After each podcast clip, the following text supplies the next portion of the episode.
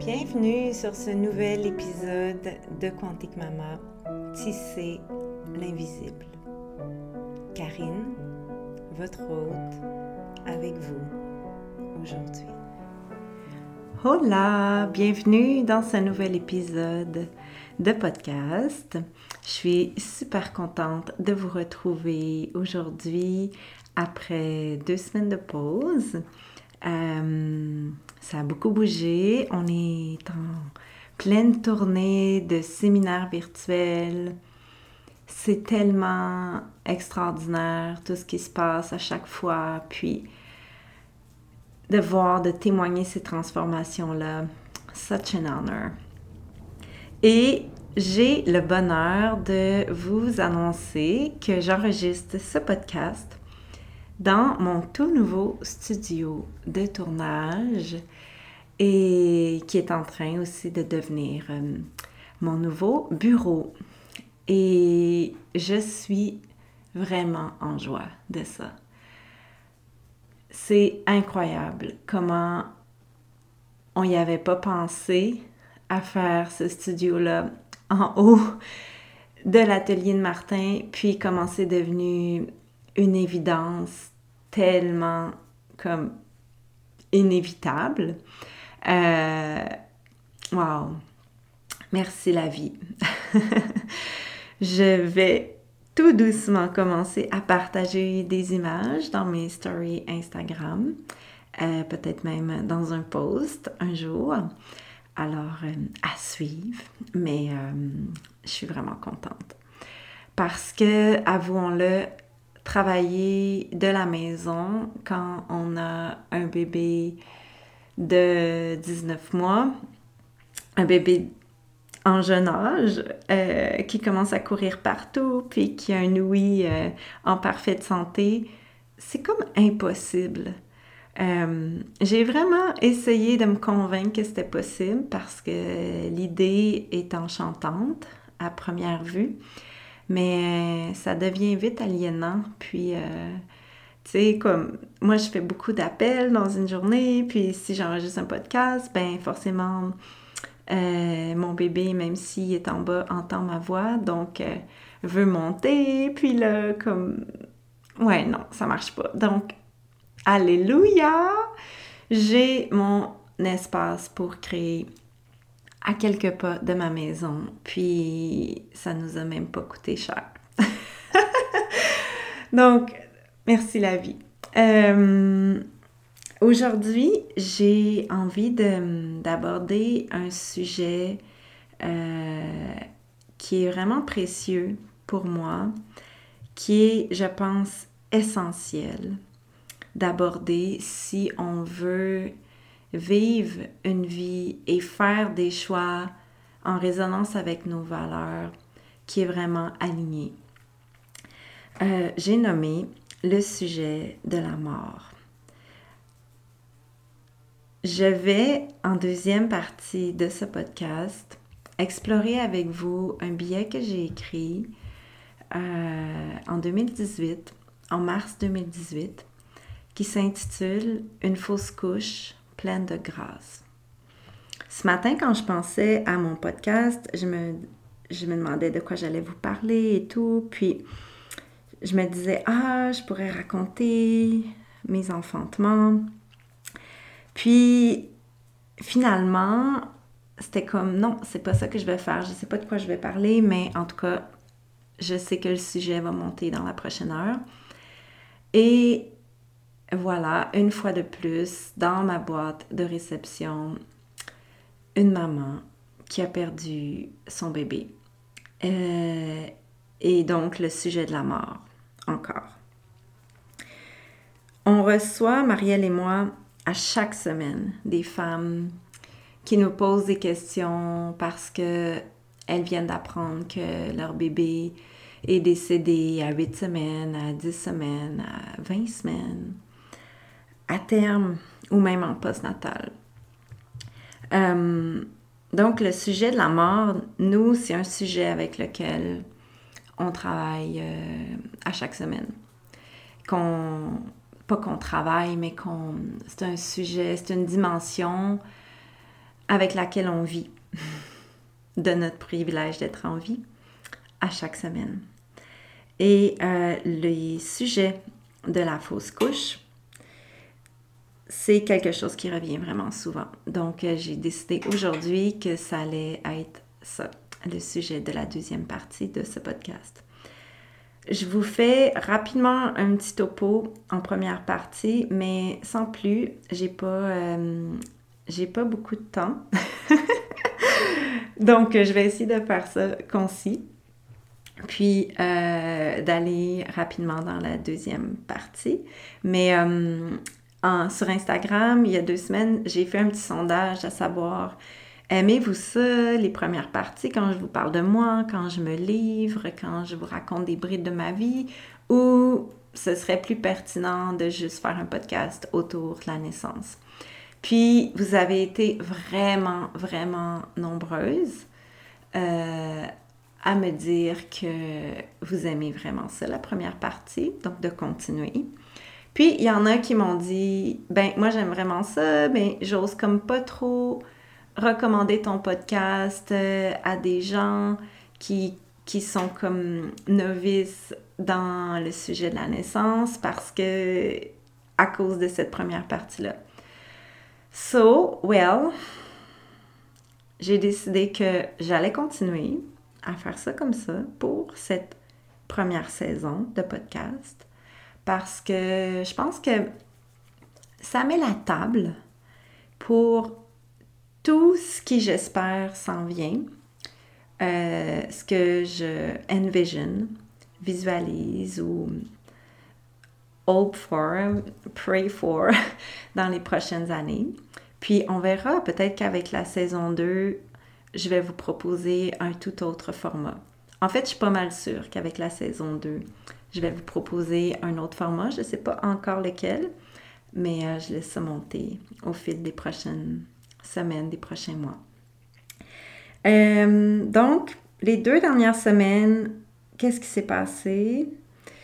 Euh, ben, on a été dans les rénaux non-stop. On a construit le studio. Puis là, je dis on, mais c'est Martin qui a vraiment, vraiment travaillé très, très fort avec un peu d'aide ici et là à certaines étapes, heureusement. Euh, et donc, ça a été vraiment intense parce que euh, Martin, qui est comme le parent euh, central de notre famille, disons-le comme ça, c'est-à-dire que c'est lui qui est principalement en charge de tout ce qui a rapport aux enfants. Euh, comme euh, manger, comme faire les lifts, euh, comme aller faire l'épicerie, comme whatever, ce qui est en lien avec la famille. nous, c'est notre modèle de fonctionnement et ça fonctionne très bien. Ça me permet, moi, d'être une maman présente, mais aussi une maman créative qui fait avancer ses projets.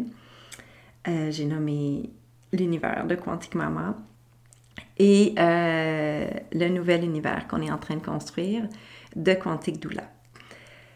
Et donc, dans les deux dernières semaines, avec Martin qui euh, a vraiment été comme le parent le plus sollicité, occupé pour euh, créer, construire, gérer un chantier, je suis revenue au rôle du parent central. Donc, j'ai été vraiment beaucoup présente pour euh, tout ce qui est famille. Et les filles, là-dedans, ont commencé l'école. Donc, retour à l'école quand on se préparait plutôt pour une non-rentrée. Euh, super intense. Je vous en ai parlé dans le dernier podcast, donc je ne vais pas me répéter. Mais là, plutôt prendre ce rythme de, de nouvelles routines où les filles vont euh, chacune à leur école.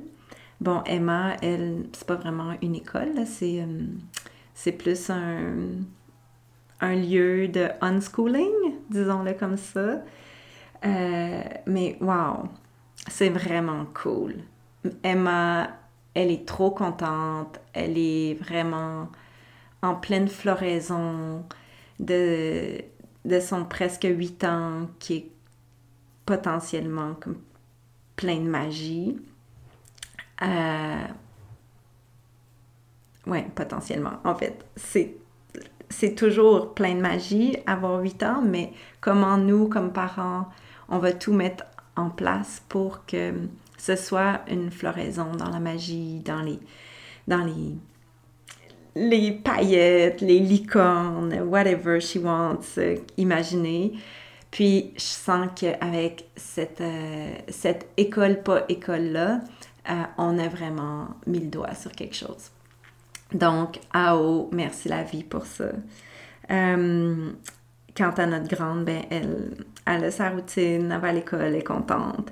Puis, c'est tellement beau de voir les ados. Je ne sais pas si vous avez des ados, euh, puis que c'est comme ça par chez vous, mais en tout cas, par chez nous, les ados, ma fille et sa gang, sont tellement belles parce que en ce moment, elle tripe sur les maquillages super créatifs à paillettes, euh, inspirés de la série, euh, oh my god, comment ça s'appelle déjà? Euphoria. Oui, je pense c'est ça. Euh, dans cette série-là, comme les personnages principaux se font des maquillages vraiment, vraiment impressionnants avec plein de couleurs, avec des paillettes, des collant des toiles autour des yeux. Puis, ouais, c'est ça. Ma fille est vraiment là-dedans en ce moment. Donc, moi, je suis all-in avec, avec elle. Je trouve ça tellement beau, tellement créatif, comme c'est trop cool. En tout cas, je sais pas si vous, vos, vos ados sont là-dedans, mais ici, en tout cas dans notre région du Québec, il y a ça qui se passe, puis je trouve ça vraiment fascinant. Hmm. Euh, ouais. OK, qu'est-ce qui s'est passé à part ça? Ben, c'est ça. Ça a été vraiment comme préparer le studio, euh, la rentrée. Puis là, ben, le studio, est presque prêt. Il manque des petits détails. Mais j'ai monté le décor. Puis, tu sais, là, je suis vraiment en train de peaufiner les derniers petits détails qui vont faire comme wow du décor. Moi, j'ai un dicton que toutes les, tous les gens qui travaillent avec moi ne seront pas surpris. Euh, pas qu'ils sont pas surpris. les, gens qui travaillent avec moi, ils savent c'est quoi. Mon dicton, c'est. Puis c'est pas moi qui ai inventé ça, je me souviens plus c'est qui qui a dit ça, mais c'est dans les détails le design prend forme. Puis, je suis vraiment, vraiment piquée c'est comme très, très minutieuse des détails. Donc là, on est à l'étape où le wow prend forme. Puis c'est vraiment excitant. Euh, j'ai installé les caméras hier, tout le matériel de, de tournage hier. Et après l'enregistrement de ce podcast, je vais avoir mon cours 101 pour euh, manœuvrer euh, ma nouvelle caméra en prévision du tournage des, des, lunes de notre école quantique Doula. Puis c'est ça, ça devrait commencer le tournage euh, d'ici demain. Donc, so, so, so exciting.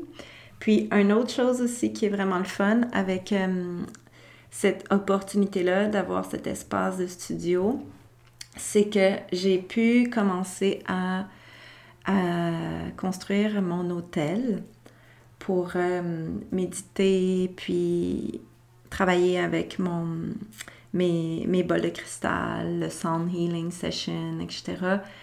Puis c'est tellement cool de pouvoir construire un hôtel, puis mettre mes petits objets sans avoir comme l'appréhension que euh, mes enfants vont venir jouer dedans, puis toucher, puis faire tomber telle affaire, puis comme... Donc, je suis vraiment contente. I'm so blessed. Ouais. ouais. On arrive là. C'est comme si c'était l'étape de, de la récolte. Avant la grande récolte, of course, parce qu'on a encore tellement de boulot à faire, mais, mais c'est comme si en ce moment, on arrive à, à l'étape où le, la vie est douce. Après des années et des années de, de souffrance. Ouais, de souffrance, de, de désespoir, de vertige, de voyons donc c'est quoi ça, cette maladie-là, puis voyons donc, tu sais, comme il tombe encore plus souvent que, la semaine passée, puis oh my god, genre, en tout cas, fait que, ouais, ça me rend vraiment émue de dire ça parce que c'est comme juste apprendre à recevoir que là, c'est ok que la vie, elle soit bonne avec nous. Comme de pas se sentir coupable que en ce moment, pour nous, la vie est bonne. Alors que pour d'autres, la vie est tellement dure. Puis qu'il y a des enfants qui meurent de faim en ce moment dans tellement de pays dans le monde à cause de ce qui se passe avec la pandémie puis la fermeture des frontières. Donc, euh, it's OK d'avoir la gratitude de notre chance. Puis, c'est ça, je suis là-dedans. Je suis là-dedans. Alors que je vous parle aujourd'hui. Puis que je me prépare à vous parler de la mort. Puis, ouais, puis que je pense à cette maman qui nous a écrit hier que son bébé est décédé dans son sommeil. Son bébé en parfaite santé. Puis, elle, ben elle, nous contacte pour euh, échanger avec nous, puis ça va me faire vraiment plaisir d'échanger avec elle. Si, si elle, elle me laisse l'espace dans, son univers, puis dans ce qu'elle vit en ce moment. Oui, wow. Hmm. OK. Euh, y a-t-il d'autres choses? Non, je pense que ça fait le tour. Sérieux, je suis vraiment je pense que mon mot pour cette semaine, c'est vraiment la gratitude pour ce qui se passe. Puis le it's okay d'être contente, d'être contente. Puis j'ai pas à, à cap de joy. Tu sais, on est, on est vraiment programmé dans nos sociétés patriarcales, euh, tu sais, comme moi, mes parents, c'est des baby boomers, puis tout comme ce que les boomers nous ont laissé comme héritage. Puis là, je vise pas mes parents particulièrement, mais cette génération-là de baby boomers qui nous ont laissé comme héritage à nous, notre génération, dans notre société moderne patriarcale, c'est comme la vie c'est dur, faut travailler fort, puis comme on est né pour un petit pain, puis c'est comme ça, puis puis faut pas que tu rêves trop fort, puis faut pas que tu rêves trop large parce que ça t'arrivera pas, puis tu sais ça c'est comme très très présent dans nos sociétés modernes. Puis ça fait que nous autres, notre génération, quand on dit non, non, fuck that, I'm gonna do me, la loi de l'attraction, j'ai le droit d'avoir des rêves, j'ai le droit de, de, prétendre que je suis capable de travailler assez fort puis me lever assez tôt pendant assez de temps pour construire mon projet. Puis I'm doing it, puis d'arriver à ma récolte puis d'être contente. Mais malgré ça, on est intrinsèquement programmé à mettre un bouchon sur notre joie, puis pas la laisser comme exploser, puis surtout pas trop la dire forte à tout le monde parce que il y a tellement de souffrance dans le monde, puis tout ça. Puis moi, j'ai ça vraiment fort en moi, donc tu sais, je suis très dans l'énergie de l'humilité, humbling, tu sais, on va pas trop comme crier sur les toits que on a été capable pendant assez d'années de travailler assez fort puis de mettre de l'argent de côté pour s'acheter une terre au Costa Rica. Bullshit! Comme, je suis contente, je suis contente d'avoir une terre au Costa Rica, même si je sais pas quand est-ce que je vais pouvoir y retourner. Je suis contente d'avoir mon studio chez nous. Je suis contente de faire ce podcast-là, puis qu'il y ait autant de monde qui m'écoute. Puis, comme j'accepte de récolter l'abondance, puis je vous inspire, je vous inspire. Je vous, je vous invite peut-être peut-être que je vous inspire aussi. Je vous invite à faire pareil, à reclaim. Tu sais, reprendre ce droit d'être content de ce qui vous arrive, d'être content des, de vos rêves ou de vos projets, de vos visions, puis de pas de pas comme cap the joy. j'ai j'ai travaillé avec une coach euh, pendant quelques semaines avant que Sévan s'envole. Puis, après, quand Sévan est parti, ben là, j'y ai pas reparlé depuis. Mais le dernier message qu'elle m'avait donné dans notre dernier coaching session, c'était ça. C'est comme, Karine, stop capping the joy. Comme, laisse-la sortir, la joie, la vie là, rayonne-la. Parce que, tu sais, il y, y a des moments où tu es plein de joie, puis, mais juste, faut les vivre parce que ça se peut que tout chie, tu sais, tantôt ou demain. Puis c'est fou parce que, sais, une semaine après, j'avais rendez-vous avec cette coach-là. Puis ce jour-là où, tu sais, j'étais comme tellement dans ma joie, puis comme arrêter de cap de joy, tout ça, ben j'ai appris que mon gars est mort, tu. Fait que j'étais, je veux dire, j'ai été dévastée la semaine d'après. Fait que, tu sais, si vous vivez des belles choses en ce moment-là, vous avez le droit de le rayonner, puis vous avez le droit d'être fier, puis vous avez le droit de le vivre. Don't cap it. Parce que la vie, tu sais, on sait jamais ce qui peut arriver. Fait que si vous avez de la joie, vivez-la, puis that's Ayez la gratitude de votre chance, puis vivez-la. Oui, dans l'humilité, puis dans la conscience qu'il y en a d'autres qui sont dans des épreuves épouvantables, mais comme sans vous limiter, parce qu'on ne sait jamais. Ah, ok, on va aller dans la deuxième partie de ce podcast où je vais blablater autour du sujet de la fausse couche. On y va.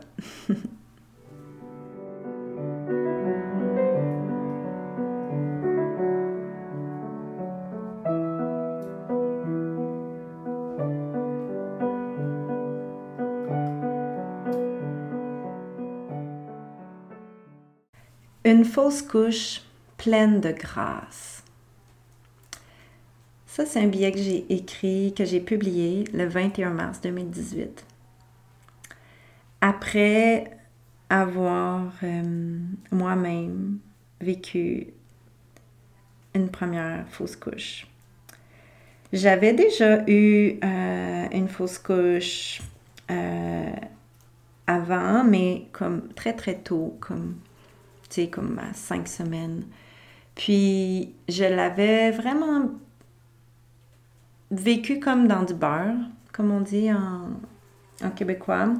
Ça avait juste passé, c'était pas un bon moment. Euh, je rentrais au bac sage-femme, j'ai appris que j'étais enceinte, je capotais. J'avais décidé que j'irais pas au bac, que j'aurais mon bébé, puis le lendemain, ben, je saignais. Fait que la question était réglée, j'allais aller faire mon bac. Mais, euh, ouais, c'est ça. Donc, c'est en 2018, là, j'ai vécu vraiment toutes les dimensions euh, d'une fausse couche qui m'a vraiment euh, fait traverser plusieurs dimensions. Donc, je vous le lis, puis je vais blablater autour. Il est parti comme il est venu, sans avertir ni même demander notre avis. Sa vie a eu lieu, programmée, d'une mort précoce. Qui aurait pu savoir, nous qui l'imaginions déjà courir pieds nus dans l'herbe? Quand j'ai quand j'étais enceinte de ce bébé-là en 2018, c'était pas prévu. OK? C'était une grossesse surprise. Euh, j'étais devenue enceinte pendant qu'on était dans les premiers mois en oncologie avec Sévan. Puis Sévan, il était vraiment malade. Puis on était terrifiés parce qu'on voyait dans les yeux des médecins qui ne savaient pas quoi faire. Puis parce qu'il savait pas quoi faire, il voulait donner la chimio la plus, la plus agressive qu'il y avait pendant un an de temps, si notre enfant survivait à la chimio. Puis, tu sais, on était comme vraiment, c'était vraiment vertigineux parce qu'on devrait, on devait prendre des décisions comme rapidement, tu sais, comme en 24 heures, 48 heures. Puis, on se sentait pas bien accompagné. On sentait que les médecins y étaient carrément incompétents pour notre fils. Puis en même temps, notre fils, il dégénérait comme de façon vraiment rapide. Fait que je suis devenue enceinte euh, de façon surprise d'un bébé qu'on a conçu en dormant. OK? Je vous épargne les détails, mais euh, c'était même pas une erreur de contraception. C'était comme vraiment, moi, comment je l'ai, vécu, c'était que cette âme-là, comme on baisait pas du tout, là, parce qu'on était complètement traumatisé de ce qu'on vivait avec, euh, avec notre fils, ce bébé-là, il sentait qu'il devait venir dans nos vies, puis il s'est arrangé pour venir pendant qu'on dormait. Et c'était vraiment une grossesse surprise, mais on avait décidé de le garder. Euh, ouais, c'est ça, malgré tout. Alors, je continue. C'est pour ça que je dis, il est averti, il est venu sans avertir ni même demander notre avis. Parce que si il nous avait demandé notre avis, ça aurait été clairement, ben non, t'es fou, quel parent fait consciemment un enfant pendant qu'il est en chimio avec un enfant malade, tu sais. Je continue. Une histoire toute petite, trop courte, qui restera éternelle dans nos souvenirs. Je commençais juste à me faire à l'idée que mon ventre euh, est déjà privé de sa vie. Sa vie qui hier encore poussait en moi et nous ouvrait tous les possibles. Et plus là maintenant. Comme je voudrais y retourner et faire tout autrement de ce premier trimestre. Je voudrais avoir su déjouer l'inévitable. Mais la vie a eu lieu et elle s'est éteinte, tout simplement, sans douleur, sans martyr, juste comme ça, parce que ça arrive. Un petit cœur qui s'arrête après un dernier battement. Je l'ai senti dès mon réveil, qui était mort le bébé.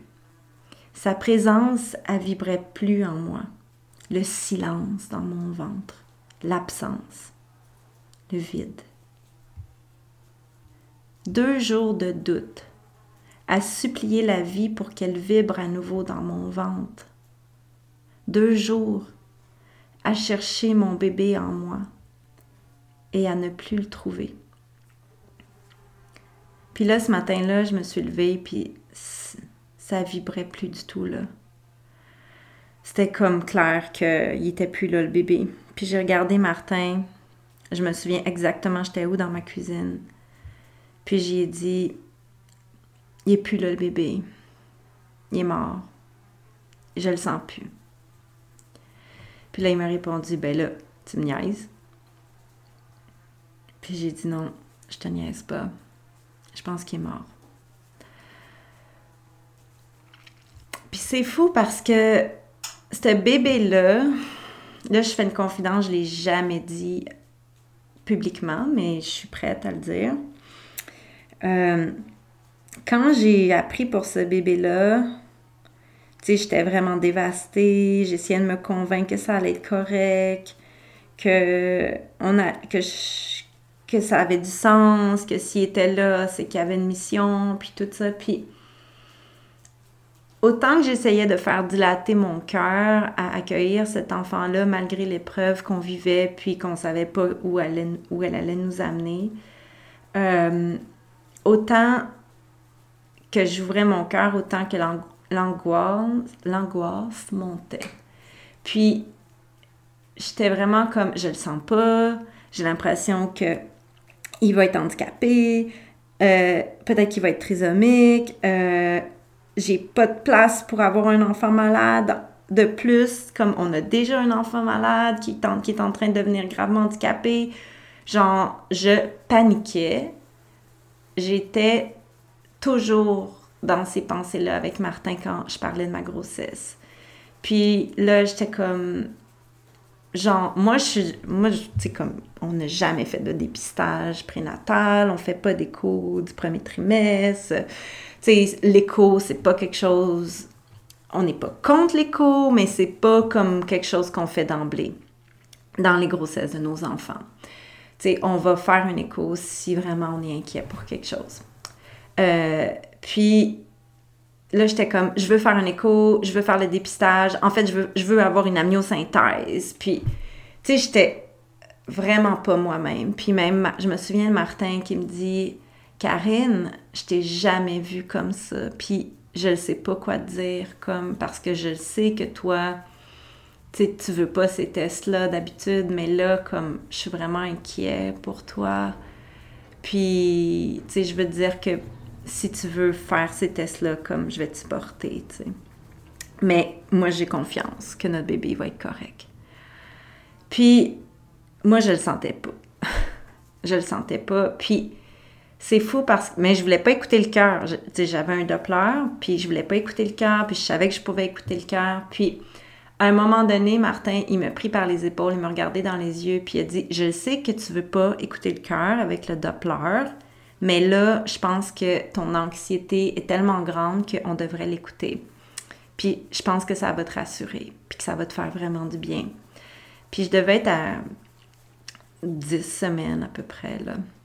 Puis on a pris le Doppler, on l'a mis sur mon ventre, puis tout de suite, on a entendu le cœur, comme vraiment un beau petit cœur de vie, plein de vie, plein de promesses. Puis Là, je me suis mis à pleurer, puis j'étais comme, oh my god, notre bébé. Puis j'ai choisi, à partir de ce moment-là, j'ai senti mon cœur qui explosé d'amour pour ce bébé-là. Puis là, j'étais all in, all in, all in. Genre, j'étais prête, peu importe ce qui nous attendait à porter ce bébé-là, puis à l'amener comme au monde.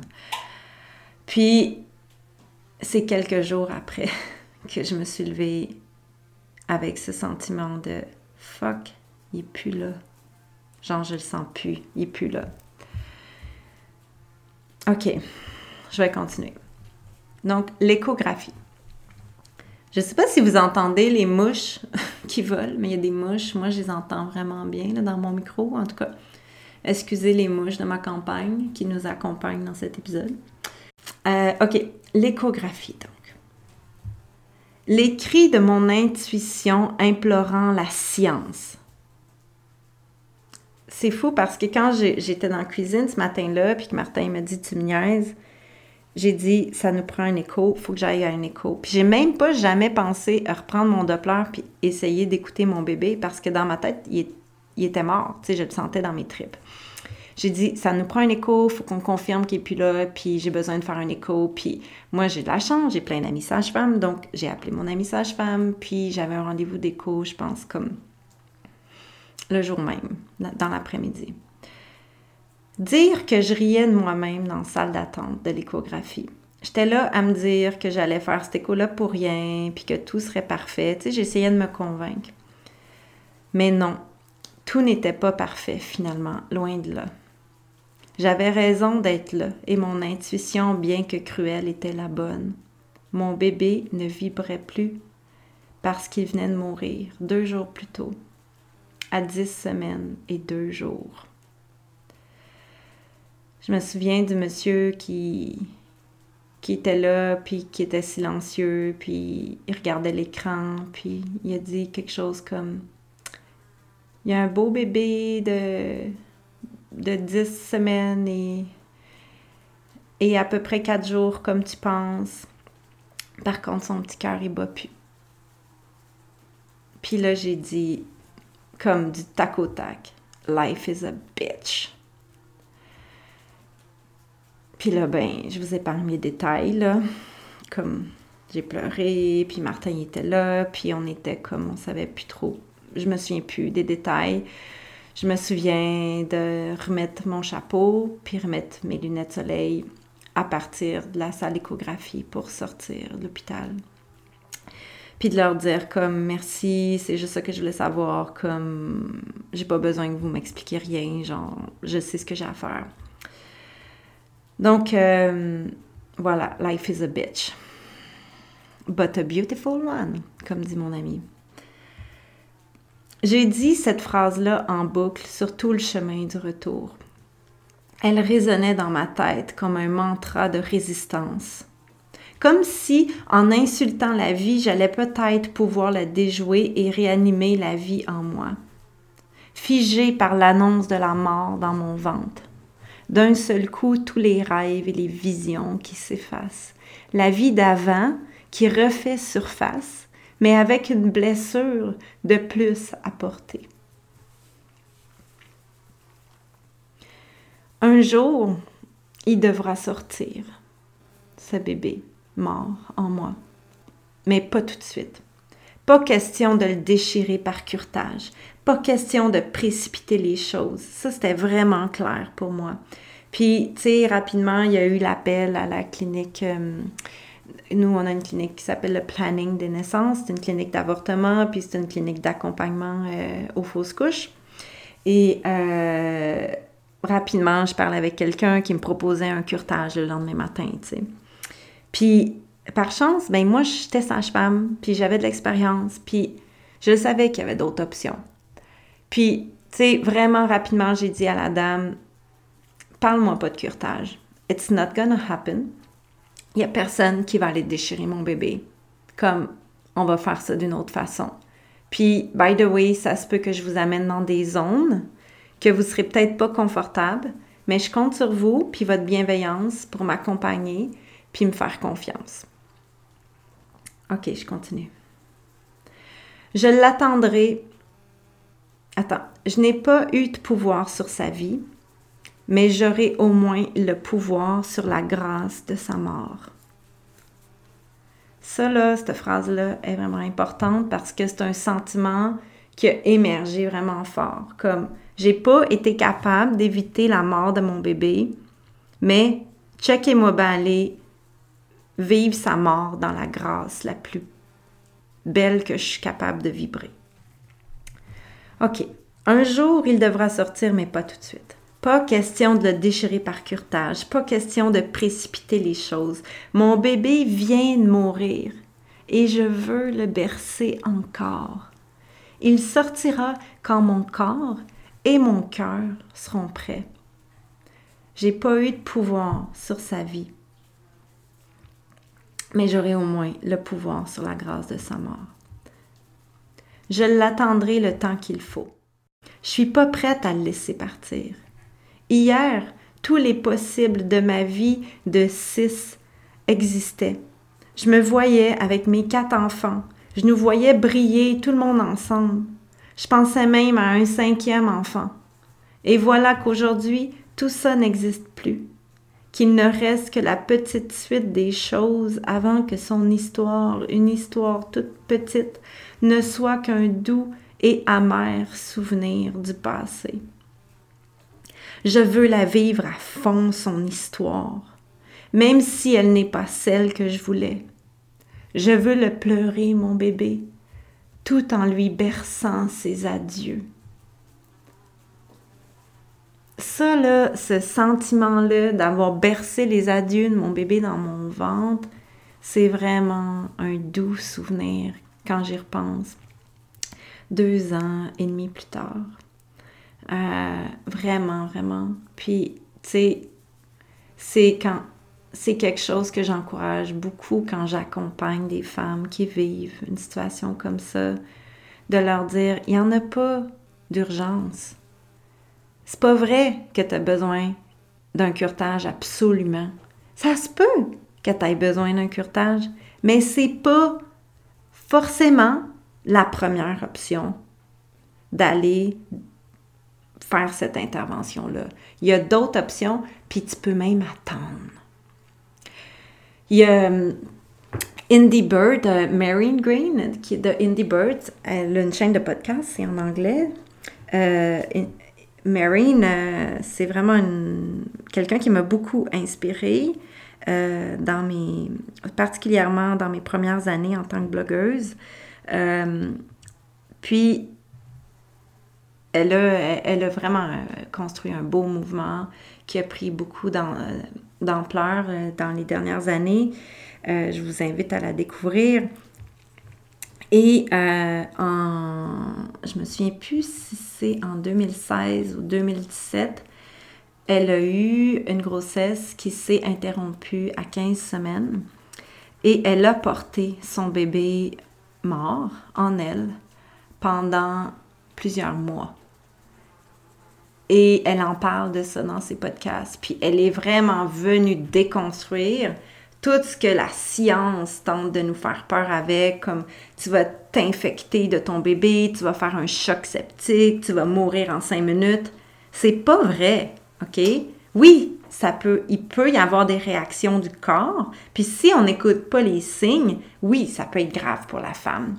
Mais si on, on accompagne la mort avec conscience, avec ouverture d'aller chercher la science au besoin, il y a d'autres options que le curtage le lendemain qu'on vient de découvrir que notre bébé est décédé. Puis, je pense que dans le nouveau paradigme de la naissance qu'on essaye de, de faire briller de plus en plus, on va changer l'accompagnement aux fausses couches, puis l'accompagnement à la mort. Puis, il y a beaucoup de travail à faire encore. Donc, euh, voilà. Euh, OK, je continue l'annoncer aux enfants. Là, je parle de comment le annoncer à nos enfants parce que les enfants savaient que j'étais enceinte, ils étaient super contents, particulièrement Sévan. Sévan, il aimait vraiment ça, être un grand frère à nouveau. C'était vraiment comme une joie, tu sais. Lui, là, genre, si j'avais eu huit enfants, il aurait été trop content. Fait que quand j'étais enceinte, même s'il était super malade, lui, du tac au tac, quand il le suit, il était comme Oh, mom, tu je suis tellement heureux, je suis tellement content, comme c'est tellement un cadeau, puis merci, merci. Fait que, tu sais, je savais que ça allait être une annonce potentiellement dévastatrice. Euh, donc, je vous en parle ici. L'annoncer aux enfants. Ils ont l'âge de comprendre. 17, 13 et 5 ans. Nous leur dirons simplement, au bon moment, attendre le bon moment. Se rendre compte qu'il n'y en aura pas de bon moment. Et briser leur innocence à jamais. On avait mis des coussins en rond, on s'est assis. Je leur ai dit j'ai quelque chose d'important à vous dire. Puis là, j'ouvre les guillemets dans mon billet. C'est la phrase que je leur ai dit. Le bébé dans mon ventre est mort. Son cœur a arrêté de battre.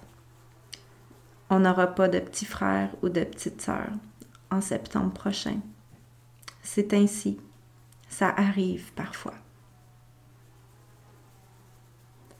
Pleurer en famille, calmer les cris de la plus jeune qui ce soir-là veut mourir elle aussi pour aller rejoindre le bébé.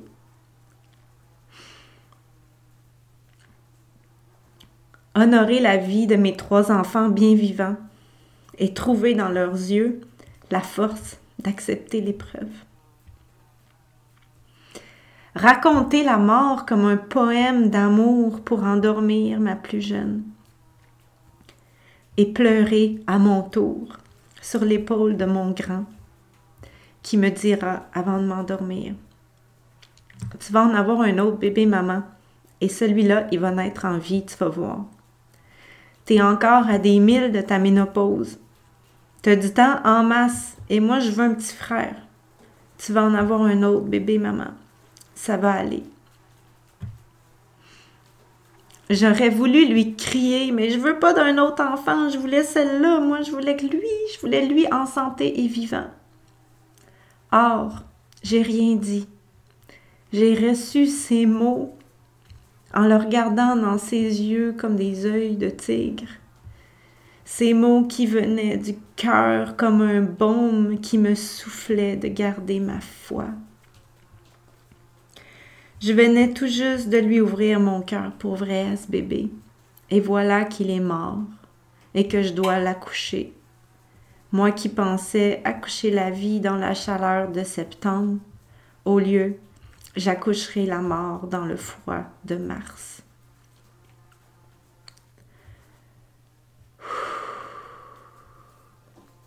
Puis là, j'en parle pas dans le billet, mais je vais vous le dire. Je vous fais plein de confidences. Quand Sévan est venu me voir ce soir-là pour me dire euh, Come on, mom, tu sais, t'es pas ménopausée, tu peux en avoir un autre bébé, il m'a offert une chanson. Il m'a offert une chanson. Il m'a dit Écoute Puis c'est la chanson It's Okay de Tom Rosenthal. Puis je savais quand il m'offrait cette chanson-là qu'il me l'offrait pas juste pour ce bébé-là.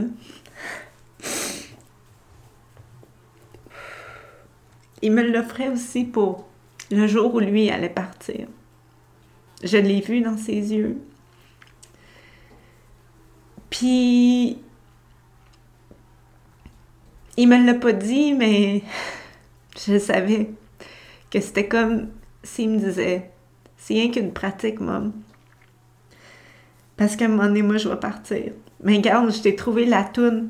La toune qui va t'aider à accepter puis à vivre la mort dans la grâce. Ah Seigneur, je suis vraiment émotive dans ce podcast-là. Ah, je vais me ressaisir, attendez. Ah.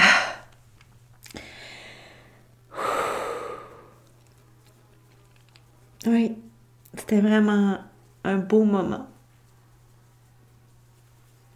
c'est vrai que cette chanson-là, elle m'a beaucoup aidé pour cette fausse couche, mais pour aussi vivre la mort de Sévan.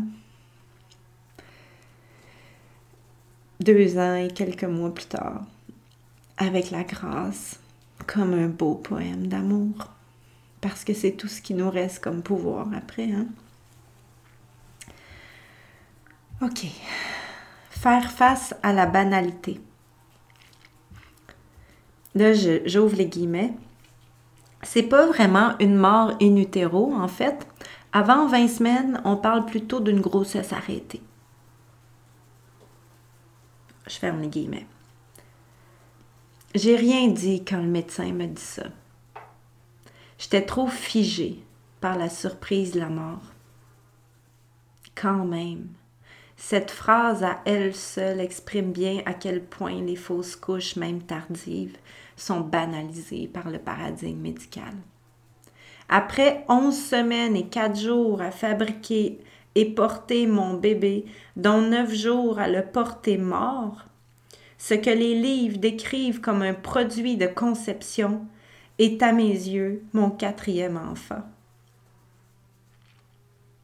Pour moi, il a bel et bien existé. Il sera aimé bien au-delà de sa mort, et jamais je ne l'oublierai. Cet enfant, j'ai rêvé à lui, je l'ai senti pousser en moi dès son implantation, et à chaque instant par la suite.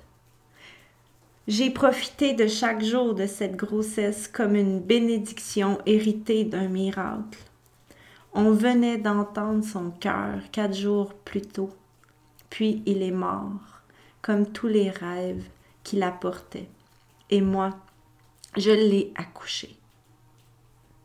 Je sais bien que cet accouchement est une fausse couche aux yeux des médecins, mais à mes yeux, à moi, le 6 mars 2018, de midi à minuit, j'ai bel et bien enfanté mon quatrième bébé, un enfant que je ne verrai jamais grandir. Ce jour-là de ma vie, j'ai accouché la mort comme une grande, seule dans mon lit, avec une grâce que je ne me connaissais pas encore. Douze heures pour accoucher la mort. J'ai placé le misoprostol dans mes joues à midi. Misoprostol, ça c'est le, on appelle ça aussi le cytotec. J'ai choisi de, provoquer l'accouchement parce que on partait euh, au Costa Rica quelques jours après. Puis je sentais que le bébé était sur le point de sortir, puis je commençais à avoir peur que ça se passe le jour où on devait partir ou que ça se passe là-bas, puis si jamais il y avait une complication, qu'on doive doive aller comme à l'hôpital là-bas, puis j'étais pas prête à vivre ça. Puis ce voyage-là, c'était un petit voyage d'une semaine qui était offert par la Fondation Rêve d'enfants, qui est une fondation qu'on a euh, au Québec euh, pour euh, les enfants malades. Donc, il, demande à l'enfant c'est quoi ton rêve, puis. Puis il finance, il finance le, rêve, il paye pour. Sébastien, lui, son rêve, c'était d'aller pêcher en mer, dans la mer, au Costa Rica, le pêcher dans l'Atlantique. C'était ça son rêve. Fait qu'on est parti une semaine au Costa Rica.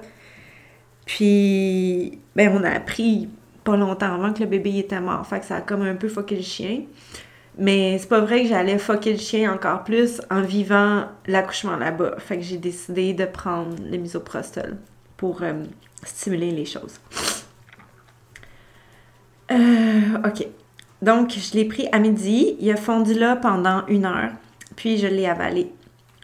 Déjà, après une heure, les contractions ont commencé. Mon corps et mon cœur étaient prêts à le laisser partir. Après neuf jours à porter consciemment mon bébé mort et à lui bercer ses adieux, à lui dire merci, mon ventre commençait à contracter. Et j'ai eu envie de l'aider un peu. J'ai accepté l'aide de la science encore une fois. Alors, je continue. Un vortex doux, cru et plein d'amour. J'ai eu des contractions tout l'après-midi. Je suis restée couchée. J'ai beaucoup pleuré. J'ai prié, j'ai médité et j'ai aimé mon bébé. Je lui ai répété mille fois comme un mantra. Je t'aime, mon bébé, je t'aime. Il y a eu quelques bains. Il y a eu la trame sonore du film Le premier cri. Il y a eu ma, médaille de Marie et Jésus qu'une vieille madame m'avait donnée, puis que que j'ai toujours gardée, même si je suis pas pratiquante. Il y a eu l'hôtel de fleurs que Martin a installé devant le lit avec des chandelles. Il y a eu ses bras, son torse, ses baisers. Il y a eu nous, la vie et la mort. Après le deuxième bain, tout s'est arrêté. J'ai eu peur que ça fonctionne pas.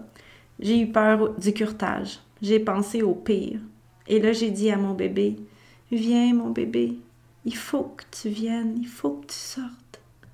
C'est ça notre histoire. Dans notre lit, on s'est collé. J'ai pleuré. Encore. Puis, on a fait l'amour une dernière fois avec lui en moi. Un moment d'adieu ultime, parfaitement uni, pour lui dire combien on l'a aimé et qu'on l'aimera toujours. On s'est pardonné pour sa vie perdue et on a fait la paix pour accepter la mort ensemble. Pendant que mon chéri allait chercher la plus jeune à la garderie, j'ai pris un troisième bain. J'avais plus de contraction depuis une bonne heure. J'ai mis mes mains sur mon utérus tendu et dans un souffle conscient, j'ai poussé un peu. Et là, les premières gouttes de sang sont sorties. Là, j'ai su que ça allait marcher.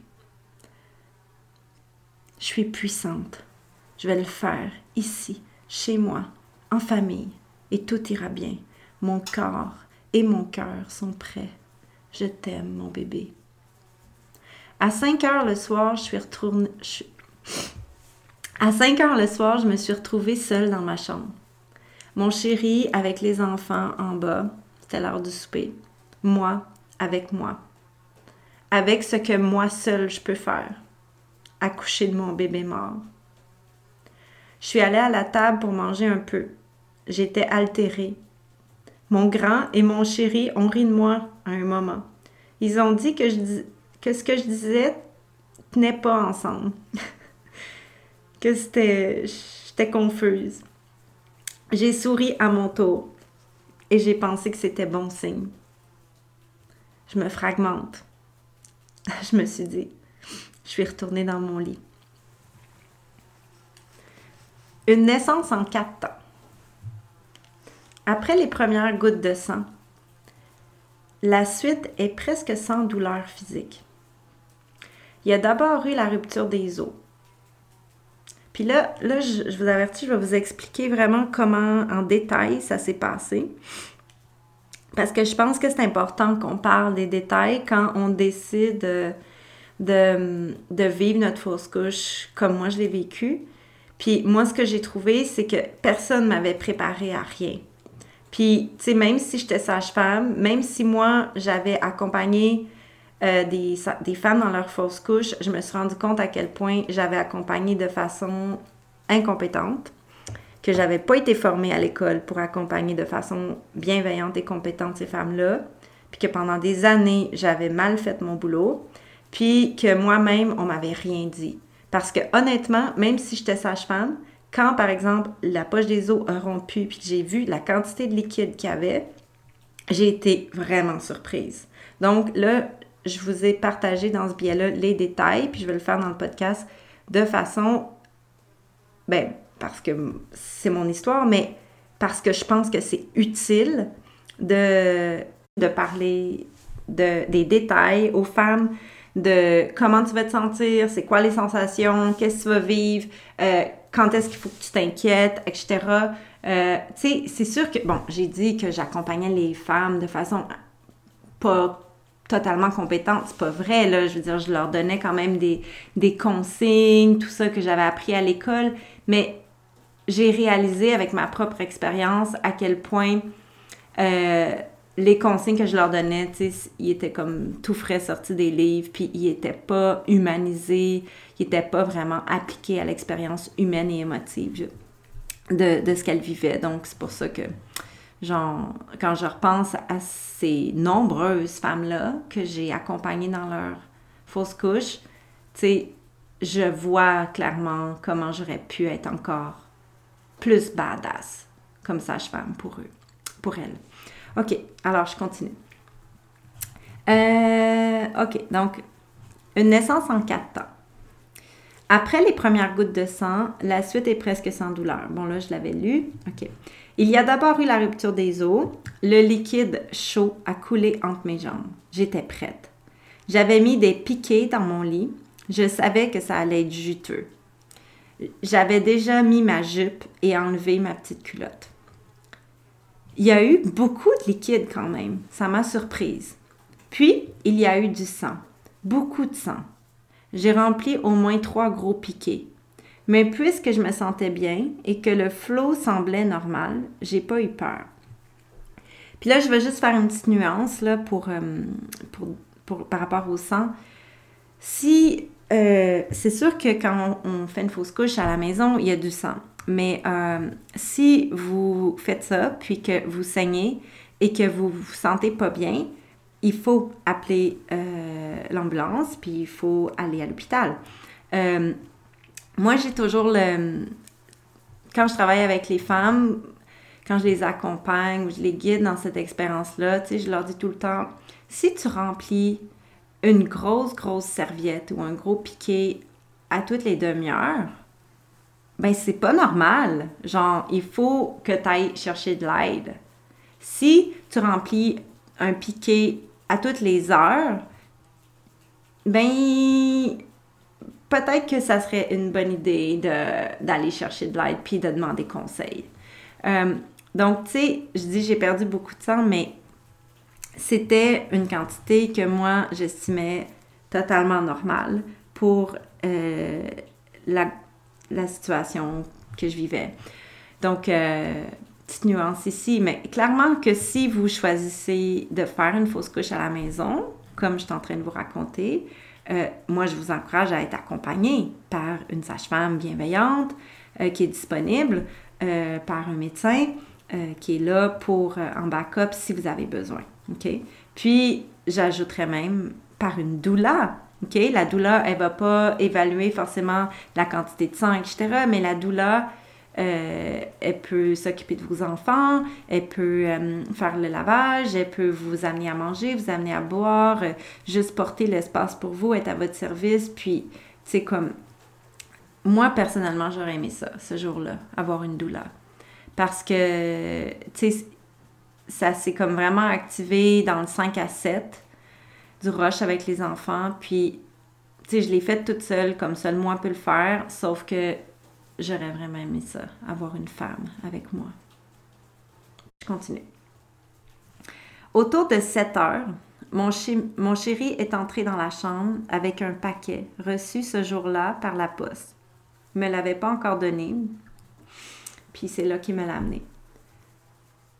Il me l'a amené à ce moment précis-là. Je l'ai ouvert et j'ai trouvé une lettre de mon amie Catherine, une sœur de lune qui vit à des heures de route de chez moi. Sa lettre venait avec un bracelet tissé à la main, au centre duquel il y avait une perle. Dans sa lettre, Catherine écrivait que la perle, c'était mon bébé. Je l'ai attaché à ma cheville. Puis j'ai placé ma main sur mon ventre. D'instinct, j'ai appuyé un peu, comme une envie soudaine, une envie soudaine de palper masser mon utérus. Là, comme un gros pop, un gros caillot de sang est sorti d'un seul coup. J'ai senti mon retour. J'ai pas voulu regarder tout de suite. Je sentais que le bébé était là, je pense. Après quelques instants, j'ai exploré ce qui venait de sortir de moi. J'ai fouillé dans le caillot, OK? Puis ça, c'est ce que je vous encourage de faire parce que souvent, les femmes qui vont faire une fausse couche euh, à la maison comme ça, euh, ils vont dire ben il y a eu plein de sang mais j'ai pas vu le bébé. Mais c'est parce que le bébé là, il va être comme dans un caillot. Fait faut explorer les caillots. C'est pour ça aussi que moi j'avais mis des piquets puis que tu sais le sang il sortait sur les piquets dans mon lit parce que je voulais pas manquer mon bébé. Le rendez-vous avec mon bébé était important pour moi. Donc j'ai exploré les caillots et mon bébé était là il était né avec ses membranes enveloppées dans un caillot de sang. Au début, j'ai cru voir des morceaux de lui et là, j'ai eu vraiment peur. À première vue, je pensais qu'il était comme en morceaux, mon bébé. Puis là, j'ai pleuré, puis là, j'ai dit, je veux pas qu'il sorte en morceaux, je veux pas qu'il se déchire, non! Puis là, je me suis dit, ben, c'est sûrement pas lui, c'est sûrement pas ça. Fait que j'ai comme eu un petit déni ici. Puis, anyway, je l'imaginais vraiment plus gros que ça. L'application sur mon iPhone disait qu'il était aussi gros qu'une prune à ce stade.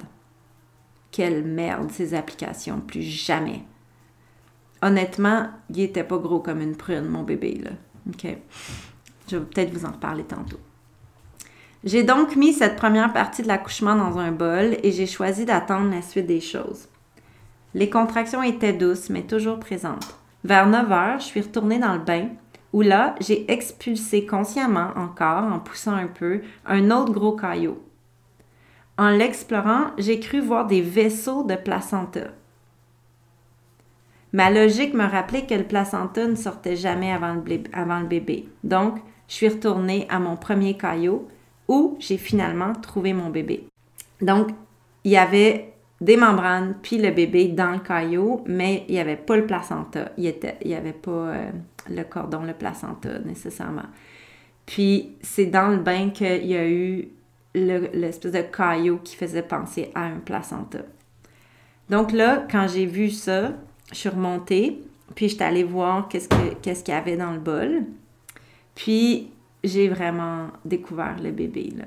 Puis je me souviens, quand je l'ai exploré la deuxième fois, tu sais, j'ai vraiment trouvé le bébé. Puis, tu sais, il était décomposé, là, on se le cachera pas.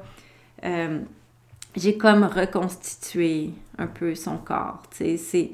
Il y avait plus de mains, il y avait plus de pieds. Ben, il y en a peut-être jamais eu, d'ailleurs.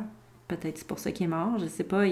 moi, j'ai l'impression qu'il était vraiment mal formé, mon bébé, puis que mon intuition du départ était bonne. Euh, mais, tu sais, j'ai pu reconstituer son petit corps.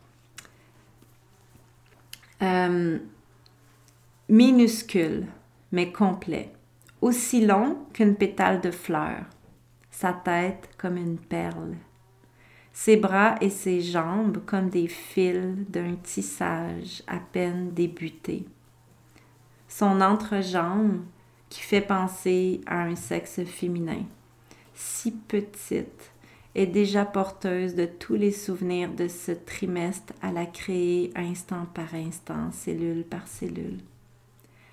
Je l'ai déposé dans une petite boîte de métal sur un petit coussin de soie, si fragile. Je l'ai placé délicatement, les bras ouverts vers le ciel, pour imiter les ailes de son envol éternel. Je l'ai entouré de quelques fleurs et pétales, puis j'ai refermé la boîte. Nous la mettrons en terre quand le printemps sera là. J'ai pris un Polaroid que j'ai mis dans un cadre. Elle est figure encore plus minuscule qu'elle l'était.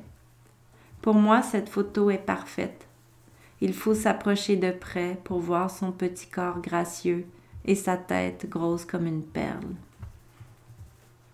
Après avoir refermé sa boîte et l'avoir mise au froid jusqu'au printemps, je ne saignais presque plus. Alors j'ai cru que c'était terminé et que tout était sorti. Mais les contractions ont continué et elles étaient de plus en plus fortes. Au début, j'ai mis ça sur le dos de ma tristesse. Mais à minuit, j'ai compris que j'avais pas terminé de tout sortir. Quand un troisième gros caillot est tombé dans la toilette alors que j'urinais. J'ai plongé ma main dans l'eau aussi vite que j'ai pu pour attraper ce morceau de plus. Et là, j'ai pensé à toutes ces femmes qui vivent leur fausse couche au-dessus d'une toilette et j'ai remercié ma conscience d'avoir vécu la mienne dans mon lit avec mon bol et mes piquets. Pour moi, c'était important de recueillir tous les morceaux et surtout le bébé afin de faire son rituel d'adieu. Ce dernier morceau, c'était le côté maternel du placenta. Il n'était pas pareil, c'était vraiment, euh, of course, je sais à quoi ça ressemble un placenta, mais il était vraiment, c'était vraiment, c'était le côté maternel. Je pouvais voir comme les cotylédons qui étaient accrochés à, à mon utérus. Puis, il paraît que c'est la partie la plus risquée de ne pas sortir euh, quand on fait une fausse couche, comme moi je l'ai fait, comme une fausse couche euh, holistique, mettons, comme qu'on laisse aller la nature. C'est de ça qu'ils ont peur, principalement les médecins, les sages-femmes, c'est que la, la femme fasse une hémorragie parce que particulièrement le côté maternel du placenta se détache pas, puis que là, la femme se met à saigner, saigner, saigner, puis que ça finisse en curtage anyway de toute façon. Donc, pourquoi on commencerait pas tout de suite par un curtage, puis ça finira là comme ça, t'auras pas les risques d'hémorragie? C'est ça qu'on dit aux femmes. Hein? On leur dit pas les détails exacts comme je viens de vous dire, mais c'est la peur de faire une fausse couche, d'accompagner une fausse couche comme moi j'ai fait, c'est vraiment les risques de l'hémorragie. Puis ça peut arriver, je vous, le dis, j'aurais pu, moi, faire une hémorragie. J'étais consciente de ça. J'assumais la responsabilité de mes choix, les potentielles conséquences. J'étais prête à aller à l'hôpital s'il fallait, puis avoir un curtage. Puis c'est pas arrivé, tant mieux, thank God. Euh, OK. Donc, je continue. Euh, quel soulagement de tenir cette partie dans mes mains? Je le savais après ça que c'était terminé. La preuve, les saignements ont cessé au minimum et la douleur a disparu. Je me suis couchée dans un lit propre et j'ai dormi jusqu'au matin. Cette nuit-là, j'ai rêvé à ma fille. Elle se présentait à moi sous le nom de Pearl Wisdom. Lui donner son nom en famille. Au matin, je l'ai présentée aux enfants. J'avais peur qu'il la trouve pas belle, qu'il la voie pas comme la petite perle de sagesse qu'elle sera toujours à mes yeux. Moi, je la trouvais belle. À mon plus grand bonheur, ils l'ont regardée avec respect et j'ai senti leur amour. J'ai senti qu'ils l'ont trouvée belle sur son petit lit de soie entouré de fleurs. Ça m'a fait du bien de leur partager ce trésor qui encore hier poussait en moi. Les filles lui ont aussi donné un prénom, Mila. Elle s'appelle donc Mila Pearl Wisdom. Je sais qu'elle approuve ce nom. Il vibre bien pour elle et tous les legs qu'elle nous a laissés au passage. j'avais vraiment peur que ma grande, qui est, euh, assez, euh, ben, est, vraiment puissante, puis, elle est particulièrement dans les années où son rôle, c'est de s'opposer à nous. Euh, puis j'avais peur que... J'avais peur particulièrement qu'elle la trouve pas belle. Parce que mon bébé, il était pas comme ce que Google nous montre quand il y a un bébé de 10 semaines et demie qui sort, tu sais, ou 10 semaines, whatever. Euh, il ressemblait pas du tout à ça. C'était il, était visiblement mal formé, ce bébé-là. Euh, puis j'avais peur qu'elle dise Mais finalement, sa réaction quand elle l'a vu, spontanément, ça a été Oh, so cute! Fait j'étais contente. Pour moi, c'était comme. Ça me faisait vraiment du bien dans le deuil que j'étais en train de tisser. Ok, je continue. La mort avec grâce et sagesse. Donner la vie, c'est aussi donner la mort, qu'on espère au bout d'une longue vie heureuse. Je le savais, cette vérité, aussi cruelle soit-elle. Je l'ai vu la mort prendre le bébé de mon ami à quarante semaines et six jours. Je sais qu'elle n'a aucune pitié, la mort, quand elle se décide. Je sais qu'elle ne fait pas la différence entre une telle qui mange bien, qui fait du yoga, et l'autre qui se pique au crack. Elle s'impose sans gêne là où elle est destinée et c'est ainsi point final. Je savais que mon bébé pouvait mourir en moi. Je ne suis plus naïve depuis un bout déjà. J'ai vécu assez d'épreuves dans ma vie pour savoir que les ciels sans nuages ne sont jamais à l'abri de l'orage. Comme il me manque, mon ciel sans nuages, à caresser mon ventre plein de vie. On n'est jamais préparé à marcher sur le chemin du deuil de son enfant à naître. Chacun le vit à sa façon qu'il découvre en avançant. Au début, le jour même de l'annonce, je me souviens avoir douté de ma capacité à survivre à cette nouvelle épreuve de la vie. Une épreuve qui, là, venait m'atteindre au plus intime de ma, de ma féminité, ma capacité à créer et donner la vie. Aussitôt, j'ai pensé à, à B. Je, l'ai appelé B dans mon texte. C'est mon ami qui a perdu son bébé à 40 semaines et 6 jours. Et j'ai pensé aussi à toutes les autres. Et je me suis dit que si elle avait pu survivre, perdre un bébé à terme, alors moi j'allais survivre à cette histoire. J'ai beaucoup pensé à B quand elle a enfanté son bébé sans vie. J'ai revu ses larmes qui coulaient sur sa joue avec une grâce toujours fidèle. Même dans les semaines et les mois qui ont suivi, une grâce que je croyais impossible face à un tel drame. D'elle et de toutes les autres, je me suis inspirée pour être brave dans cette épreuve. La première nuit, à porter consciemment la mort, j'ai pas beaucoup dormi. Au milieu de la nuit, j'ai pris un long bain où j'ai beaucoup pleuré tout en remerciant mon bébé d'être venu puis reparti. Je sais qu'il est parti parce qu'il n'était pas viable. Et je voulais pas d'un enfant malade ou lourdement handicapé. J'ai déjà un enfant gravement malade et c'est assez pour moi. J'avais donc fait un marché avec lui et il m'a écouté, même si ça fait mal. Et si c'était à refaire, je referais le même deal, parce qu'un enfant malade, c'est déjà trop pour le cœur de deux parents. Grâce à ce bain dans le silence de la nuit, j'ai fait la paix avec sa mort. À mon réveil le matin suivant, je savais que j'allais non seulement survivre à cette histoire, mais que j'allais aussi la vivre avec tout mon amour, ma confiance et ma conscience et mon pouvoir et ma résilience. J'ai su que je n'allais rien précipiter et que les choses se dévoileraient en leur temps au bon moment. J'aurais préféré aller à l'écho et qu'on me dise que tout était beau, que mon bébé était parfait, mais la vie s'est dévoilée autrement et c'est correct aussi.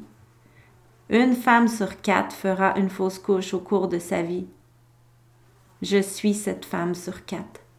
Et c'est avec toute ma sororité que j'accepte ce sacrifice au nom des trois autres sœurs de lune qui ne vivront jamais cette souffrance. Transformée à jamais. Dernièrement, j'ai porté la vie à nouveau. Et comme j'allais l'annoncer au monde entier parce que je l'avais pas dit à personne, hein, c'était notre secret de famille. On l'avait pas dit à notre famille, je l'avais pas dit sur mon blog. J'allais l'annoncer au monde entier par l'entremise de mon blog. Mon bébé s'est éteint et j'ai accouché la mort. Une fausse couche au-delà de dix semaines est exceptionnelle, paraît-il. Surtout si on a déjà entendu le cœur, à croire que je suis une femme d'exception. Après la lecture de ce billet, vous comprendrez pourquoi j'ai été silencieuse dans les derniers mois. J'ai été occupée à créer un bébé. Puis là, il y a une photo de moi, enceinte, avec mon gros ventre déjà. Je suis pas quelqu'un de très grosse dans la vie, mais quand je deviens enceinte, je vous jure, à 12 semaines, j'ai l'air d'être enceinte de 20 semaines. Alors, je continue un petit peu. J'avais tout le temps faim et je dormais beaucoup. C'était magique et troublant à la fois. Parce que ce n'était pas une grossesse planifiée, que j'ai un enfant gravement malade et que je devais ouvrir mon cœur à cet enfant qui s'imposait dans nos vies comme la plus, évidente des vérités. J'avais écrit le billet euh, grossesse surprise à l'époque. Euh, puis là, c'est là que dans, dans, mon blog, je, je dis c'est pour ça la grossesse surprise. Ben, ah ah, j'étais enceinte, mais je ne vous l'ai pas dit. Ok, donc euh, je vais finir. C'était l'histoire de Mila Pearl Wisdom, ma troisième fille. Je ne sais pas combien de gens liront mon récit et ça m'est égal. Je suis seulement heureuse de l'avoir écrit parce que ça m'a permis de commencer le tissage de son histoire. Depuis elle, mon cœur n'a jamais été aussi ouvert. Mes larmes ne sont jamais loin et quand elles coulent, elles sont authentiques et pleines de grâce. Depuis elle, je veux un autre enfant plus que jamais depuis Emma, ma deuxième fille. C'était sa mission, je crois. Ouvrir notre cœur pour le prochain qui viendra.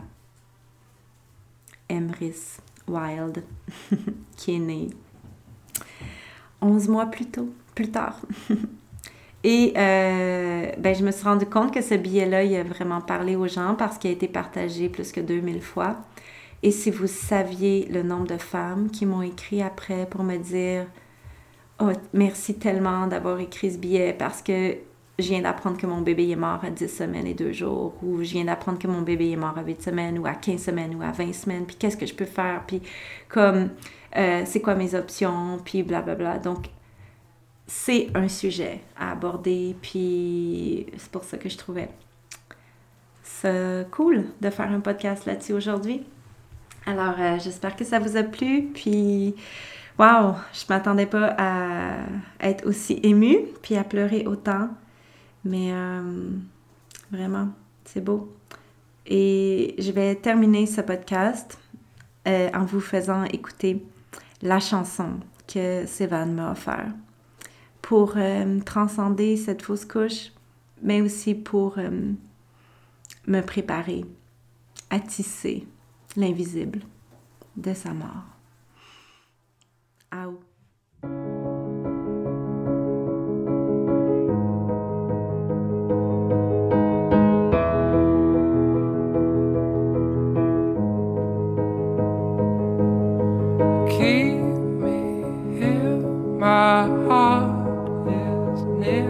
my love has gone away. And tell me true, my heart is new, my love has gone away.